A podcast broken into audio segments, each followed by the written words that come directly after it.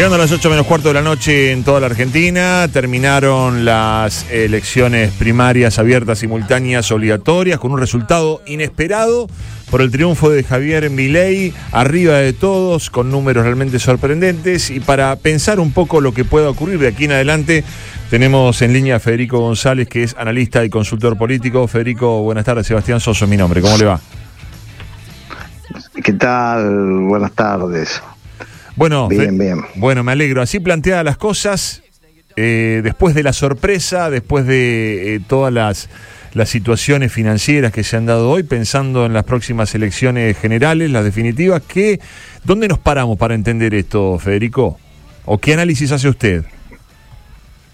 Bueno, ¿qué, qué, qué prefiere? ¿Que hagamos un análisis de las razones de lo que pasó o de lo que podría pasar. No, yo, ya, yo ya, miraría el futuro, Federico, porque esto sorprendió a todos.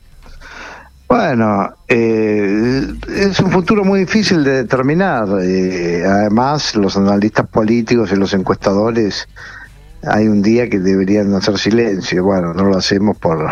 Hay que seguir laburando, claro. seguir laburando. Sí.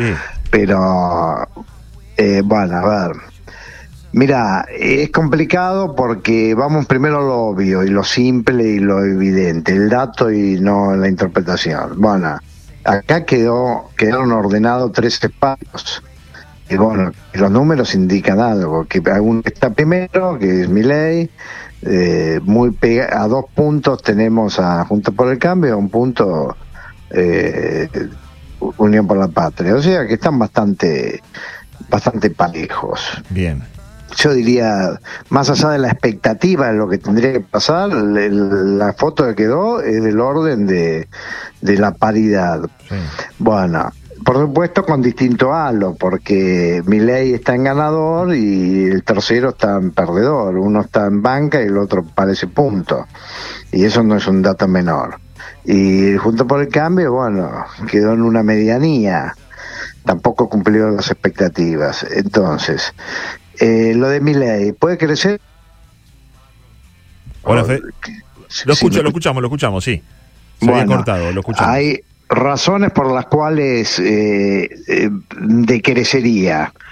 Y bueno, eh, sin ir más lejos, una posible razón es cuánto de ese voto, de ese 30%, es el voto provocador. No hablo del voto bronca ni del voto enojo, porque eso es otra cosa. El voto provocador es, bueno, o, el voto provocador o el voto eh, juguetón.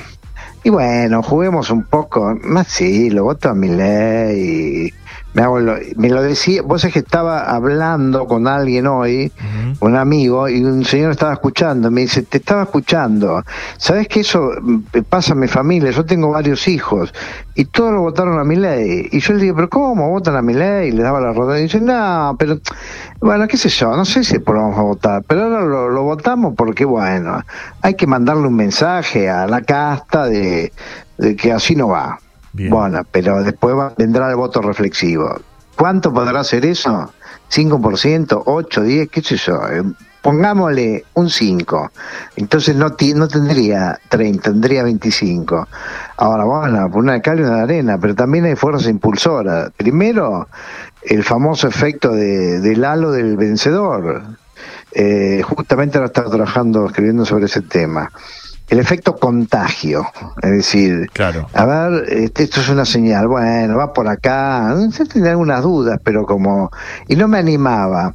Y justamente estaba escribiendo de en mis épocas, en los bailes, que, bueno, no sé, vos sos de otra época, supongo, pero en la mía es que al principio nadie se animaba, eh, había que ser valiente para sacar y temor, temor a, o a que te digan que no y sea público, o a había que ser buen bailarín y bancársela. Ahora, cuando salía el primero, inmediatamente salía el segundo y ahí ya está, ahí era, era muy rápido el efecto de, de cascada. Bueno, y la innovación tiene ese ciclo a veces, como hay una curva de la moda.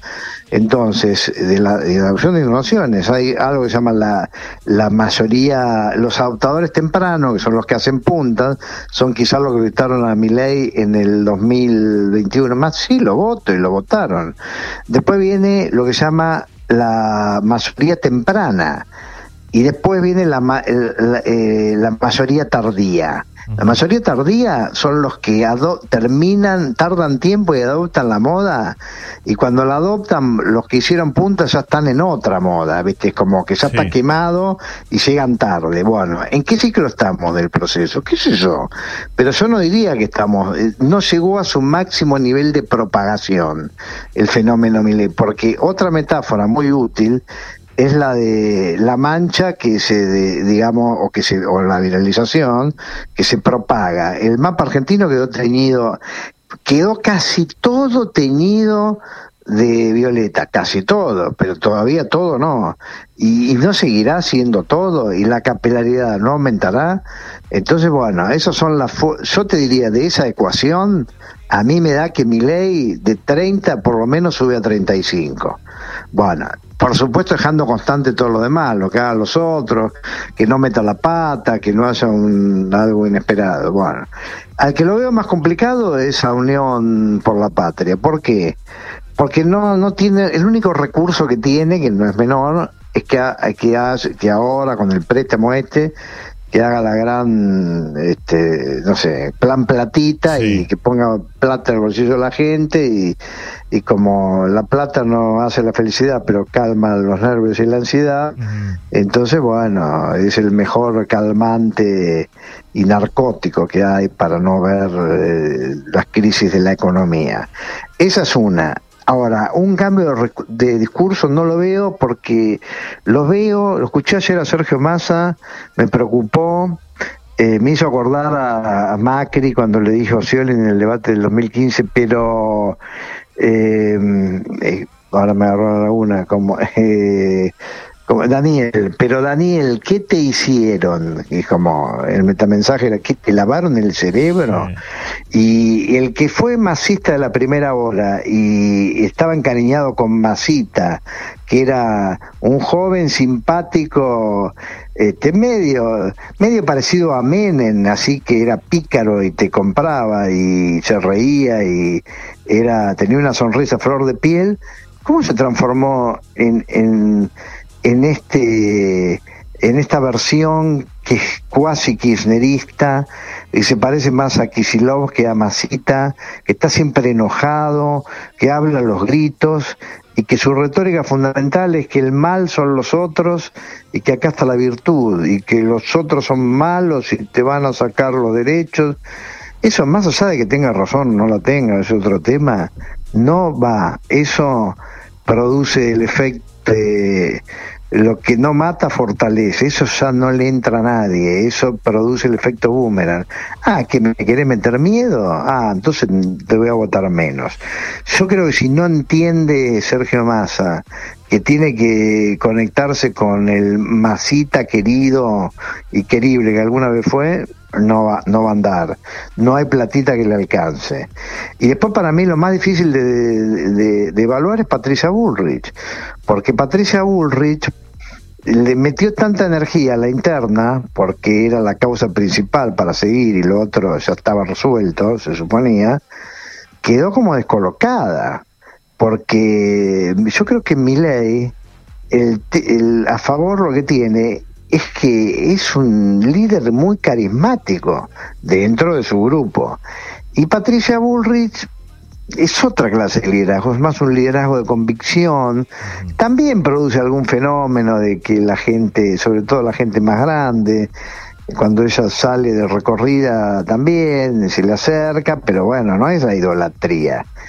Y entonces, bueno, su único diferencial me parece, yo iría por ahí, es que, bueno, el tirarse a la pileta, el tirarse a la pileta que propone mi ley, que es el cambio, digamos, disruptivo, salvaje, peligroso y temerario y quemamos todo y después, si, nos vamos al diablo, versus lo que podría ofrecer Patricia Bullrich es la mesura de una gente con experiencia en gestión, con años de política, que es, dirá que es la casta y más de lo mismo, pero bueno, la sociedad también a veces cuando se juega su destino, quizás se pone un poco conservadora y valora algún atributo que no es político, pero, pero es político, que es que si el candidato es serio, y mi ley no da que sea un candidato serio, más bien parece un loquito caprichoso y veleidoso, eh, que en la primera de cambio se enoja y patea el tablero, y eso no, no es, este, ah, che, pero vamos a votarlo para presidente, y si se enoja con, no sé, con el presidente de otro país, porque le, no sé, le dijo algo que no le gustó, está, este, este tipo está capacitado. Entonces a mí me parece que el espacio Patricia Burri pasa por ahí. Es decir, eh, quizás Patricia Burri le hicieron la fama de, y bueno, es tan intransigente con el cambio profundo que a ver si nos mete en, en, algo que se desmadra la violencia social que resiste al cambio profundo. Estamos perdón, Sí. Federico, adelante, adelante, con No, no, que decía que tiene su, eh, la contra que le pueden decir tanto el, el, digamos, porque aparte encima es un fuego cruzado entre tres, el oficialismo y Milei, eh, podrían decir que bueno, que es, Milei no tanto, ¿no? Porque más o menos él propone cosas parecidas en términos de lo disruptivo, pero lo que podrían es meter miedo con que está bien, con tu intransigencia, a ver si y cuando quiera hacer los cambios y la gente salga a defender derechos que considera adquiridos, que le vas a mandar la gendarmería. Entonces, ese es el punto débil de, de, en términos de argumentativos. Y el punto fuerte, bueno, que esa es una persona seria. Esa no es una loquita. Como si, bueno, te vuelvo a decir, este, mi ley está bien, jugamos un poco a, que lo votamos. Ahora, ¿lo votamos en serio? Entonces, bueno, ahí me parece que si hay que elegir entre Milley y Patricia Bullrich, y bueno, me parece que más, en más de uno lo piensan dos veces y puede primar cierto conservadurismo de la sensatez, vamos a decirlo en esos términos. Estamos conversando con Federico González, eh, analista político. Le hago la última antes de liberarlo, que también ya estamos casi sobre el cierre del programa. Eh, nuevamente, bajo el porcentaje de participación del, padrón, 69%, eh, ¿cree usted que puede acudir más gente tratándose de, de, elecciones tan importantes en esta elección, bueno, nacional general en octubre? Mira, yo creo que, que seguramente, bueno, muy probablemente irá más cuando lo comparen con el 2019, por ahí respecto al 2019 sigue siendo menos, pero a mí me parece que eso obviamente sería mejor que no bajaran los índices de participación. Bueno, baja, no está bueno, pero me parece que el análisis que se hace es muy exagerado. Eh, la idea de que es preocupante y que entonces las bases de sustentación de la democracia y me parece una gran desmesura. Eh, yo he escuchado además poner el acento, ah, pero hay un 31% que no pueda votar. Sí, bueno, está bien, pero siempre hay por lo menos un 25 que no va a votar hay que mirar lo cuánto más, cuánto es lo que aumentó. Y después otra otra cosa me parece como un ejercicio intelectual este muy lindo para hacer elucubraciones, pero que no conduce a nada es tratar de determinar cuántos son y cómo y cómo los caracterizamos, porque eso es muy difícil de determinar. ¿Qué habría que preguntarle? Eh, bueno, vos sos de lo que habitualmente va a votar en las generales, eh, perdón, ah, va a votar en las pasos, pero esta vez no fuiste. Eh, sí, bueno, ¿y vas a ir en las generales? Sí, y bueno, ¿y a quién eh, vas a votar en las generales? Y bueno, está bien, ¿no? técnicamente no es tan complicado, pero yo creo que son es un set de preguntas para llegar a una conclusión que te lo digo como experiencia de encuestador. Habitualmente uno hace todo ese, ese análisis y la conclusión a la que llega es que, y bueno, si en la población general eh, mi ley tiene un 30, en esa por ahí tiene un 33, pero tiene un 33 de, de algo que vale, el, no sé, un 7% de la muestra total. Entonces, Entonces, lo concreto, en vez de 30, hubiese sacado a 6. Entonces me parece que es mucho análisis incierto para poco, para poco poca conclusión. Poco rédito, entonces no, no, no lo veo. Parece una especulación que es innecesaria. Federico González, analista político y consultor, le agradecemos esta comunicación, le dejamos un saludo hasta cualquier momento. Muchas gracias y bueno, y también hasta cualquier momento. Chao.